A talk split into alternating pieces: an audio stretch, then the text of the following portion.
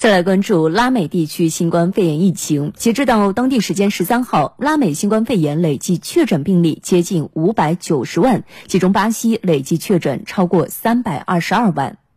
根据巴西卫生部发布的数据，截至当地时间十三号十八点，巴西全国新冠肺炎确诊病例累计三百二十二万四千八百七十六例，死亡病例十万五千四百六十三例。